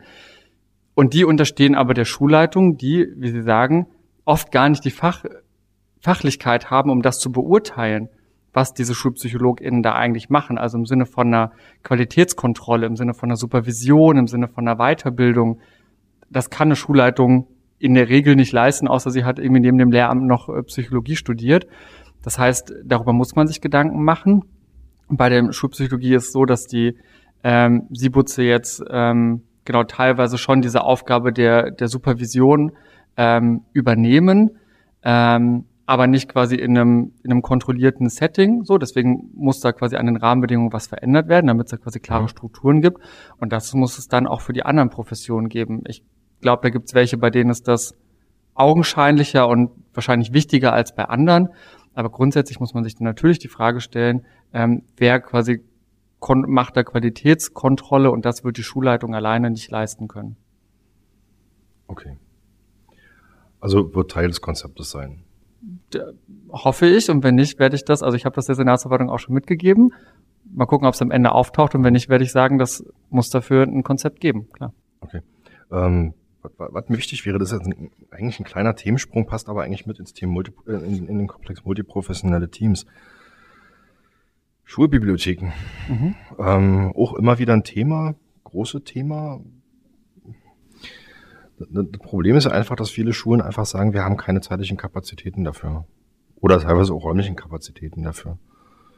Welche, welche Priorität hattet bei Ihnen im Moment in der, in der Koalitionsarbeit?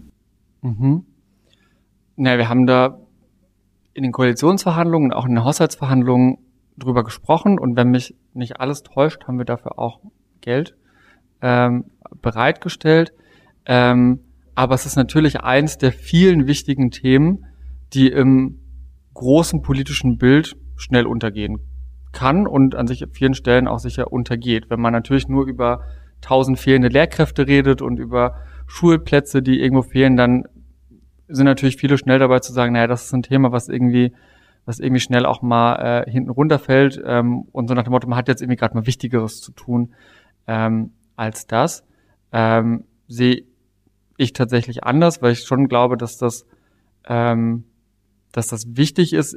Man muss aber auch immer gucken, quasi, wie sind die die äh, räumlichen Gegebenheiten vor Ort. Es gibt ja auch Schulen, die dann vielleicht irgendwie eine, eine Bibliothek ähm, um die Ecke haben, wo man dann vielleicht eine Art von Kooperation auch starten kann. Es gibt viele Schulen, wo das aber nicht möglich ist, wo man dann gucken muss, wie kann man das quasi sinnvoll, ähm, sinnvoll an der Schule machen mit den Ressourcen, die einerseits da sind, ähm, aber dann natürlich auch zu artikulieren, was für Ressourcen braucht man mehr. Und das sind sicher sehr unterschiedliche. Also es gibt auch Schulen, die haben die Räume, aber das Personal nicht. Es gibt andere Schulen, die hätten vielleicht die Leute, aber haben den Raum nicht. Es gibt die Dritten, die sagen, wir haben Räume, aber Personal, aber kriegen irgendwie die Bücher nicht beschafft oder, oder, oder. Ähm, so, da muss man, glaube ich, schulindividuell ähm, gucken, was man, ähm, was man da machen kann. Ähm, und deswegen ist da auch das Thema ähm, Verfügungsfonds äh, ein wichtiges Thema ähm, und das Thema eigenverantwortliche Schule, was, um jetzt mal den größeren Bogen zu spannen, deswegen ähm, für mich und für uns auch so wichtig ist, weil wir halt einfach 800 Schulen haben, die halt alle anders sind und es halt in den allerwenigsten Fällen ähm, eine Lösung geben wird, die allen passen, sondern es halt Rahmenbedingungen braucht, in denen dann Schule quasi ihre individuellen ähm, Bedürfnisse ähm, quasi erfüllen können und, und, damit umgehen können, indem sie die Ressourcen haben. Mhm. Also über den Verfügungsfonds. Das ist, glaube ich, was, worüber man das ganz gut steuern kann, weil oder wo man ganz gut Ressourcen geben kann, ähm, weil die, wie gesagt, Rahmenbedingungen sehr unterschiedlich sind äh, in den Schulen. Okay. Themensprung. Ähm, ich würde ganz gern kurz über Barrierefreiheit sprechen. Mhm. Da haben Sie in Ihrem Wahlprogramm geschrieben, unser Ziel, also ich zitiere jetzt, unser Ziel ist langfristig alle Regelschulen so aufzustellen, dass sie alle Kinder inklusiv beschulen, sowohl durch bauliche Anpassung als auch durch personelle Weiterentwicklung. Ähm, ist mir insbesondere, insbesondere deshalb auch ähm, wichtig geworden irgendwann, weil mir auch aufgefallen ist, dass wir eigentlich ganz viele Schulen haben, insbesondere im Grundschulbereich, die eigentlich zum Beispiel für Rollstühle, Rollstuhlfahrende nicht, nicht erreichbar sind. Ähm, insofern die Frage, was bedeutet langfristig, wenn Sie hier schreiben langfristig? Mhm. Langfristig bedeutet so schnell wie möglich, aber auch es wird eine Zeit dauern. So, und es wird Fälle geben, wo es äußerst, äußerst schwierig wird. Ähm, beim Neubau ist es natürlich immer relativ einfach, da kann man das direkt ähm, mitdenken, wobei auch die nicht so inklusiv sind, wie ich gerne ähm, die hätte. Also mit einem weiten Inklusionsbegriff bedeutet das zum Beispiel für mich auch ähm, Toiletten zu haben, die für alle Geschlechter nutzbar sind, Umkleiden, die für alle Geschlechter nutzbar sind und wo es nicht nur Jungs-Toiletten und Mädchentoiletten gibt. So, das wird beim Neubau gerade auch quasi immer noch binär gedacht. Insofern sind selbst die nicht so inklusiv, wie ich sie gerne hätte. Aber was das Thema Barrierefreiheit angeht, ähm, ist das natürlich da quasi einfacher ähm, zu realisieren. Schwierig wird es immer im Bestand.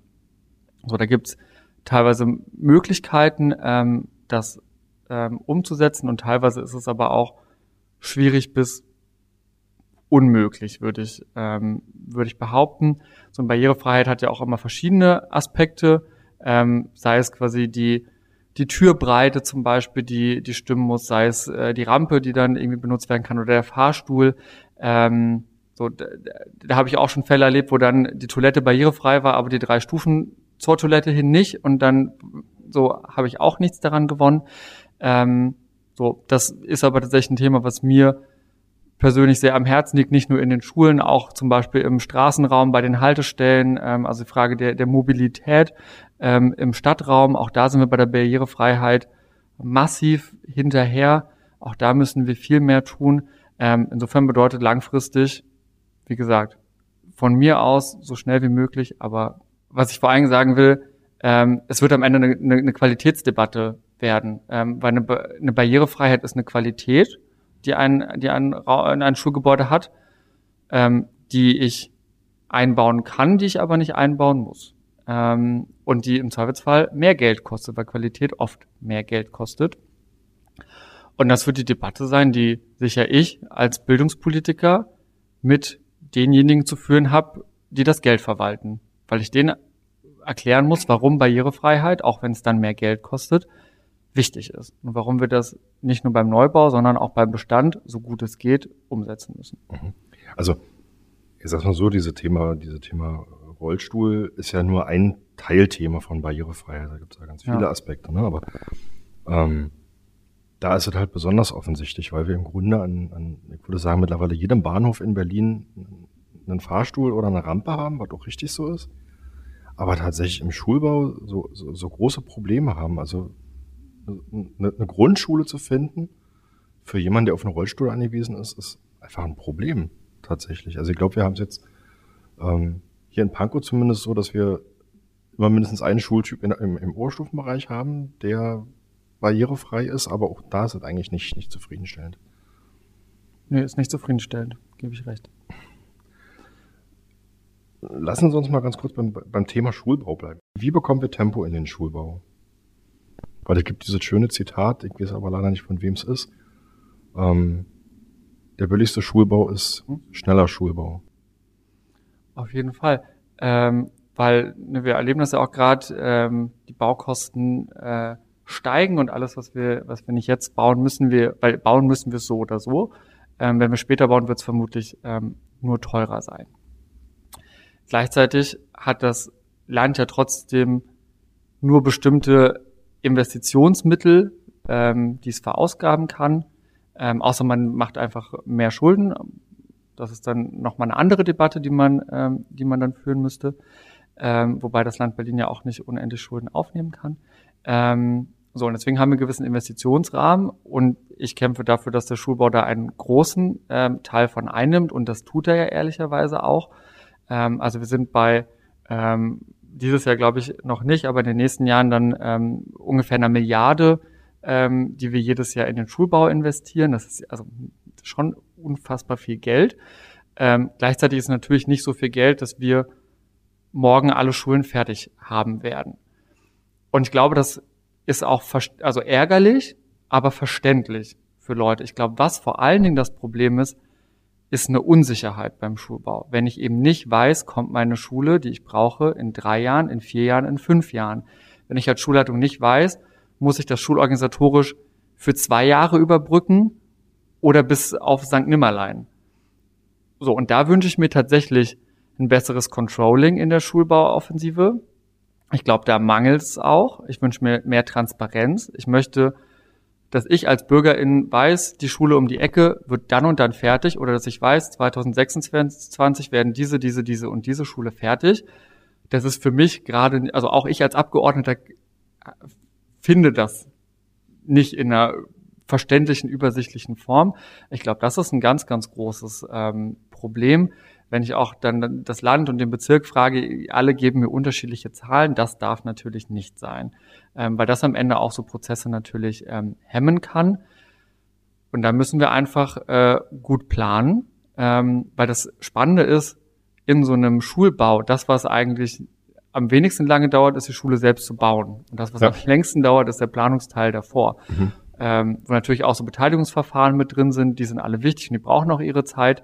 Ähm, wo manchmal aber auch Dinge einfach nicht rechtzeitig äh, in Planung gegeben wurden, dann erstmal liegen bleiben, dann ist vielleicht das Geld da, aber es ist nicht rechtzeitig ähm, geplant. Dann hat man sich irgendwie nicht genug vielleicht mit dem Grundstück beschäftigt, was da noch für Altlasten irgendwie beseitigt werden müssen. Solche Dinge lähmen dann. Ähm, das darf natürlich nicht sein. Das heißt, es braucht vor allen Dingen ähm, in der Planung genug Leute, die das, ähm, die das entsprechend umsetzen können, sowohl in den Bezirken als auch ähm, auf Seiten der Senatsverwaltung, damit da nicht irgendwelche Bauanträge ähm, oder Bauplanungsunterlagen ähm, Monate liegen bleiben äh, und sich niemand drum kümmert, weil man keine Zeit dafür findet. Wobei ja das, ähm, also das ist ja auch so ein Aspekt von der Diskussion, die wir jetzt im Moment haben, ähm, dass es einfach auch aus den Bezirken heraus heißt, naja, das ist schön, wenn das Geld jetzt erstmal zur Verfügung steht für diese, für dieses und nächstes Jahr. Aber wenn jetzt gesagt wird, wir kürzen perspektivisch die Mittel fürs übernächste Jahr, kann ich mit der Bauplanung nicht anfangen. Ähm, und das verzögert dann auch wieder. Also selbst wenn man die Mittel später zur Verfügung stellt, kann ich dann halt später erst wieder den Planungsprozess aufnehmen, was dann massiv verlängert.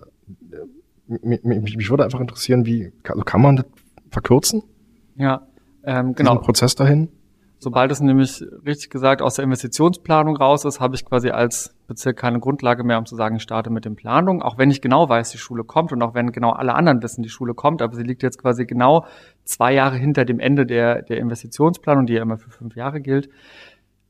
Das habe ich mich auch gefragt, ob es da Möglichkeiten gibt. Ich habe auch schon den, den Staatssekretär äh, für Bildung dafür sensibilisiert, dass wir da eine Lösung finden müssen. Ich weiß aber, weil ich mich tatsächlich, weil ich kein Städt Städtebauer äh, bin, ähm, weiß ich tatsächlich nicht, wie da diese Abläufe sind und wie man das hinkriegt. Aber ich glaube, dass wir das hinkriegen müssen, weil wir es uns nicht leisten können, ähm, da Zeit vergehen zu lassen. Ähm, und ich sag mal, im Zweifelsfall ist nicht schlimm, wenn die Planungsunterlage dann äh, schon zwei Jahre früher fertig ist ähm, und halt ein bisschen länger rumliegt. Wenn ich dann aber, wenn das Geld da ist, weiß, jetzt kann ich losbauen. Ähm, auch Thema Schulbau, gerade für für, ich sage jetzt mal uns Pankow. Ähm, Großes Thema. Äh, ist wirklich ein Riesenthema. Ähm, was ich ganz gerne wissen würde, ist, weil wir ja nun als Pankower unsere Pankoerinnen, unsere Schülerinnen und Schüler bis Spandau, Zehlendorf, wohin auch immer schicken, letztes Jahr irgendwie bis drei Linden. Also ich bin aus allen, also was dahin umgefallen ist, die ich die Antwort vom Bezirksamt bekam. Ähm, brauchen wir kleinere Einzugsgebiete bei den weiterführenden Schulen? Weil im Moment ist ja weiterführende Schule Einzugsgebiet Gesamt Berlin.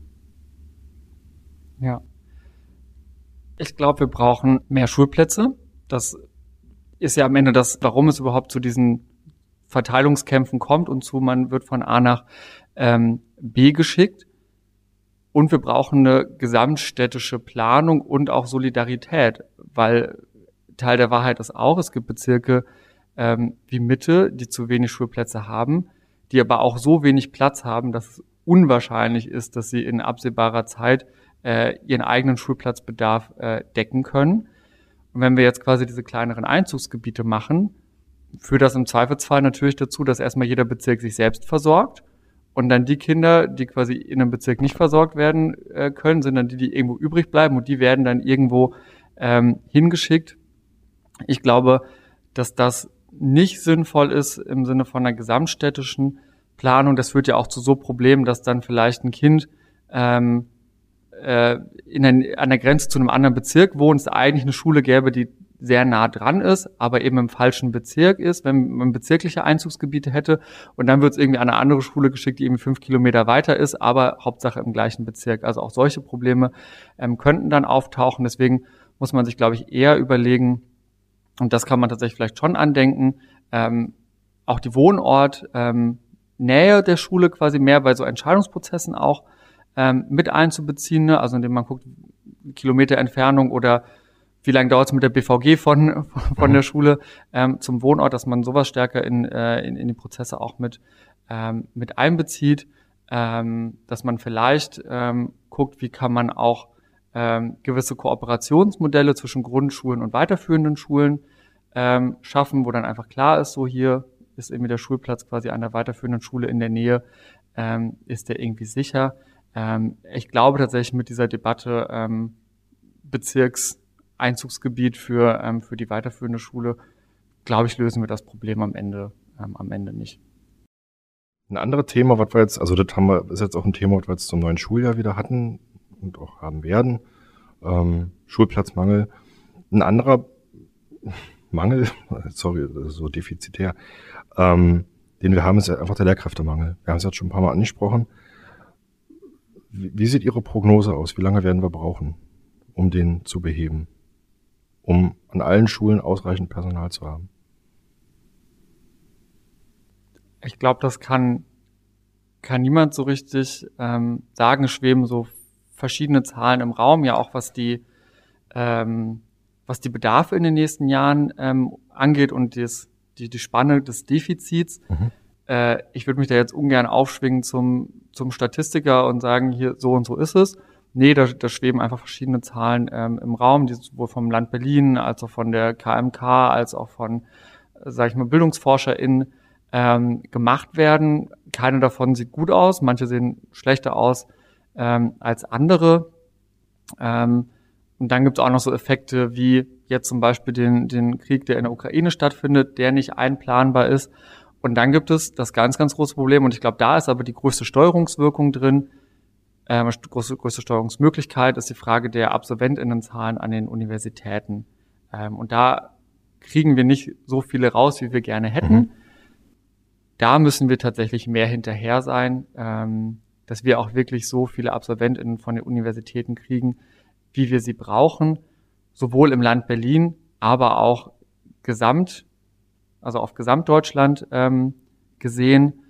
Und das bedeutet eigentlich, dass man sich mit den anderen Bundesländern zusammensetzen muss und quasi einen gemeinsamen Plan machen muss. Du bildest so und so viel aus, du und so, so und so viel, damit man am Ende genug hat von allen und nicht einem Bundesland sagen kann, na, ich bilde irgendwie zu wenig aus. Meine mhm. Rahmenbedingungen sind aber so gut, dass ich einfach die von anderen Bundesländern ähm, abgreife. Da haben wir uns, glaube ich, gut selbst kannibalisiert in den letzten Jahren. Jetzt kommt der Mangel so langsam in allen Bundesländern an. Ich hoffe, dass das auch so ein Umdenken bewirkt, dass jetzt alle Bundesländer verstehen, man, man muss da vielleicht auch mal gemeinsam ähm, dran arbeiten. Aber das ist für mich ähm, quasi die größte Stellschraube. Und was wir jetzt konkret dafür tun, ähm, ist einerseits uns die Studienbedingungen anzugucken. Also warum hören nur so wenig quasi, also wie viele fangen eigentlich an, wie viele hören auf, warum hören ähm, welche auf, hören die überhaupt auf oder brauchen die vielleicht einfach nur länger? Ähm, also diese Dinge sich anzuschauen und dann quasi gezielt Verbesserungen in den Studienbedingungen ähm, zu ermöglichen. Aber auch, wir hatten schon angesprochen, das Thema Quereinstieg weiter auf dem Schirm zu behalten, da weiter gute Rahmenbedingungen zu schaffen, aber vielleicht auch neue Wege des Quereinstiegs zu schaffen, also auch Übergänge zwischen den Schularten. Also sowas wie, ich habe Bachelor Grundschullehramt angefangen und mache dann aber Master ähm, weiterführende Schullehramt ähm, oder genau andersrum. Oder ähm, auch die ganzen Lehrkräfte, die aus dem Ausland kommen, in der Regel nur ein Fach studiert haben, hier nicht quasi voll arbeiten können, weil man hier in der Regel zwei Fächer ähm, Lehramt studiert haben muss. Also solche Dinge sind, glaube ich, auch welche, die wir uns angucken müssen. Und da steckt, glaube ich, schon noch viel Potenzial ähm, auch hinter. Aber das ist nichts, was jetzt in den nächsten Jahren gelöst werden kann. Deswegen ist das eine mittelfristige Perspektive. Und wir müssen jetzt kurzfristig gucken, wie gehen wir mit dem Mangel um. Der, der gibt's. Und das ist auch, also würde ich sagen, gar nicht defizitorientiert, sondern das ist einfach die Wahrheit. Wir haben, es gibt einfach zu wenig. Sie haben jetzt gerade nochmal noch mal den Quereinstieg, Seiteneinstieg reingeworfen. Also ich habe es ja vorhin schon gesagt, ich finde diese, die, diese Idee dahinter, dieses Modell ähm, grundsätzlich sinnvoll, wenn die Rahmenbedingungen rund, rundherum stimmen. Also dass quasi auch genug anleitendes Personal noch vorhanden ist. Ähm, wenn jetzt die Perspektive ist, okay, bis wir wieder genug Regelbewerber haben, ähm, greifen wir auf Quer- und Seiteneinsteigende zurück. Wie also klingt so hart, aber wie kann man dann einer Entprofessionalisierung des Lehrkräfteberufs entgegenwirken, die aus meiner Sicht genau dann entsteht, wenn wir einfach zu viele Quer- und Seiteneinsteigende an einer Schule haben? Ähm, genau, erstmal ist es ja tatsächlich so, dass wir ja gar nicht jetzt noch, also den, den Anteil der Quereinsteigenden noch mehr erhöhen, weil auch die gibt's ja gar nicht mehr. Ähm, oder also, ne, das ist ja auch nicht, dass die Zahlen. Ähm, da steigen? Ähm, nee, und die Antwort ist natürlich darauf, mehr, wie ich schon gesagt habe, mehr Lehrkräfte von den, von den Universitäten zu holen, die dann natürlich auch neu sind und auch, auch ähm, neu eingelernt werden müssen. Ähm, und was man, glaube ich, auch nicht vergessen darf, dass natürlich auch Quereinsteigerinnen sich professionalisieren und ab einem gewissen Punkt dann nicht mehr von denen zu unterscheiden sind, die vielleicht eine Laufbahn ähm, gemacht haben. Und wir machen das mit dem Quereinstieg jetzt ja schon eine Weile. Das heißt, das ist ein System, wo ich sage, wo auch Leute aus dem Quereinstieg quasi ins, also genau, in die Professionalisierung übergehen und dann auch wieder quasi neuen Quereinsteigenden sicher auch aus der Perspektive selbst mal QuereinsteigerInnen gewesen äh, zu sein, die gut beraten können, die gut auch in, eine, in, eine, in die Profession ähm, mit reinbringen können. Ich würde aber auch die Frage stellen, was, was bedeutet eigentlich eine, eine was ist eigentlich die Profession, ähm, die ich da auch im Lehramtsstudium ähm, erwerbe? Ähm, so, und ich glaube, auch da müssen wir uns quasi das Lehramtsstudium nochmal ähm, noch mal angucken und äh, gucken, was sind eigentlich die Dinge, die ich da, ähm, die ich da lerne und inwiefern äh, befähigen die mich dazu, äh, Schülerinnen, auf das ich am Anfang gesagt habe, auf die Krisen der Zukunft vorzubereiten. Vorletzte Frage, mhm. aber nochmal ein eigenes Thema. Wir haben das Schuljahr jetzt vor uns im Neue. Wir haben ja. schon diverse Prognosen, was die Corona-Zahlen für den Herbst, teilweise Winter angehen könnte. Ähm, was sind aus heutiger Sicht Ihre Prioritäten für den Herbst, wenn die Zahlen wieder steigen sollten? Mhm. Und was waren sozusagen, wie man immer so schön im Neudeutsch sagt, ihre, ihre Learnings aus den letzten Wellen und Wintern? Ja. Ähm, Priorität ist, die Schulen offen zu halten. Mhm. Ich glaube, das ist auch gesellschaftlicher, ich weiß, vielleicht nicht gesamtgesellschaftlicher Konsens, aber ähm, so, ich glaube, das wird so kommen, dass die Schulen offen ähm, bleiben. Ähm, das setzt natürlich voraus, dass wir gute Schutzmaßnahmen ähm, zur Verfügung stellen ähm, zum Beispiel die Tests, aber zum Beispiel auch ähm, Masken. Und das bedeutet aber auch, dass wir das gesamtgesellschaftlich äh, angehen und uns nicht da auf die Schulen verlassen und sagen, wir machen hier im Privatleben, was wir wollen, alle gehen wieder ins Büro, ähm, wie sie lustig sind, aber die Schulen, die müssen bitte darauf achten, dass irgendwie die Pandemie ähm, uns hier nicht äh, um die Ohren fliegt. So, das ist ähm, was, was ich ganz klar sehe. Schule und Bildung und vor allen Dingen Kinder und Jugendlichen in dieser Pandemie auch eine Priorität einzuräumen. Und die Solidarität, die die Jungen in den letzten Jahren ähm, für die Älteren ähm, gezeigt haben, dass die auch andersrum ähm, gezeigt wird. So, und dann müssen Schulen aber, glaube ich, schon darauf vorbereitet sein ähm, oder dafür vorbereitet werden, dass es zu Situationen kommt, wo einzelne Schülerinnen nicht äh, dem Unterricht beiwohnen können, weil sie infiziert sind, wo Lehrkräfte ausfallen, ähm, weil sie infiziert sind, wo man vielleicht auch mal ähm, eine ganze Schulklasse ähm, für eine Woche in, in Quarantäne schicken muss. Ähm, so und da muss man dann smarte Lösungen haben, ähm, wie man damit umgeht. Ein äh, Teil der Lösung ähm, liegt dabei auch sicher in der Digitalisierung, wo viele Schulen auch äh, schon viel gelernt haben und viel entwickelt haben in der letzten Zeit. Und da wäre mein Appell an die Schulen, ähm, das nicht, äh, nicht wieder über Bord zu werfen, ähm, sondern zu gucken, was davon kann man äh, einerseits quasi langfristig auch einfach äh, integrieren quasi in, in den Schulalltag, was davon macht, macht eh Sinn zu nutzen ähm, und was davon kann man aber, sag ich mal, auf Abruf ähm, auch bereithalten. Ähm, und da muss es aber auch natürlich die entsprechenden ja, sag ich mal, Rahmenbedingungen von, von Senatsseite geben, die Schulen das auch, ähm, die den Schulen das ermöglichen. Genau, also da, da wäre jetzt sozusagen noch meine Anschlussfrage, wenn Sie das Thema so reinwerfen. Ähm, weil ich in der Vergangenheit oft den Eindruck hatte, dass es weniger an den Schulen jeweils selber lag. Also es gab Schulen, die hatten durchaus Konzepte bei sich in der Schublade liegen, für wenn was ist. Ähm, aber wo dann der Senat seinerseits gesagt hat, wir machen jetzt eine Lösung quasi für alle. Ähm, fand ich tatsächlich insofern schade, beziehungsweise ein bisschen problematisch, weil man, also, Sie sagten es vorhin, wir haben 800 verschiedene Schulen ähm, in verschiedenen Schultypen und natürlich muss ich mit einer Sch Grundschule in der Schulanfangsphase ähm, völlig anders arbeiten als mit einer Oberstufe. Ähm, und da wäre jetzt tatsächlich dann die Anschlussfrage, Sie haben es jetzt eigentlich fast schon beantwortet, ähm, ob Sie sich da flexiblere Lösungen vorstellen könnten, den Schulen zu geben.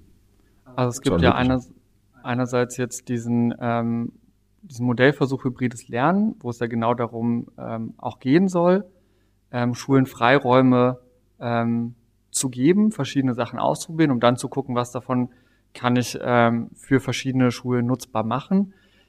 Ich glaube, es macht schon Sinn und das sehe ich auch als Teil der Verantwortung ähm, von, von, von uns als, ähm, als Politik, aber auch von der Verwaltung, Lösungen zur Verfügung zu stellen. Ähm, und natürlich können wir nicht 800 verschiedene Lösungen zur Verfügung stellen, sondern wir können eine oder zwei oder drei Lösungen ähm, zur Verfügung stellen, an denen sich Schulen dann bedienen können.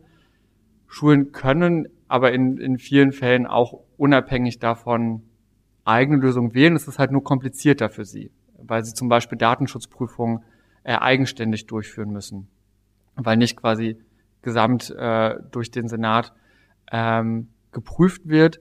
Da begeben sich Schulen dann auch auf der dünnes Eis in Anführungsstrichen oder in eine Unsicherheit. Aber Entschuldigung, wenn ich da ja. aber wäre dann nicht sinnvoll, den Schulen so eine Art Whitelist zu geben?